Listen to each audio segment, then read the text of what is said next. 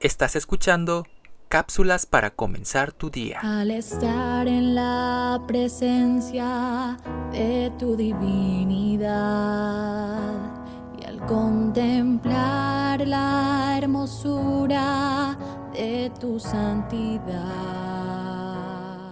Te has extraviado del camino y sientes que no puedes volver. Te sientes solo, como si la vida ya no te importase y hasta has pensado que sería mejor no vivir.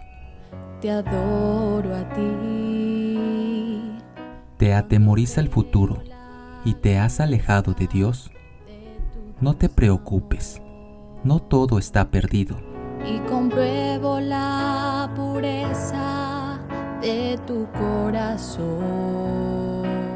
Si sientes en tu corazón un vacío que te duele y sientes deseos de que todo se arregle. Hazle caso al Espíritu de Dios. Él te está llamando a volver a sus caminos. Te adoro a ti y al estar aquí delante de ti te adoraré. Te hicieron daño. Alguien murmuró de ti. Cometieron alguna injusticia contigo. Perdónalos y vuelve. No seas de los orgullosos que se alejan porque fueron dañados en una relación. Tu santidad. Sientes que le fallaste a Cristo. Él te extiende sus brazos y te espera porque te ama. La Biblia dice, Tú pues, vuélvete a tu Dios, guarda misericordia y juicio, y en tu Dios confía siempre.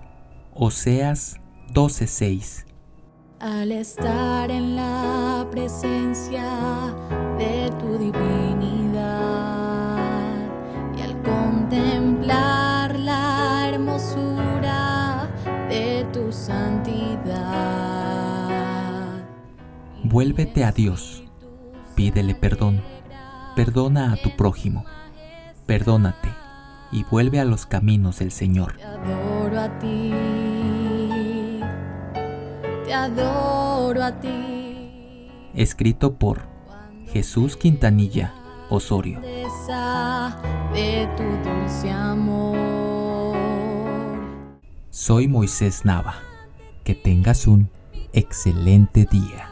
Te adoro, oh Dios.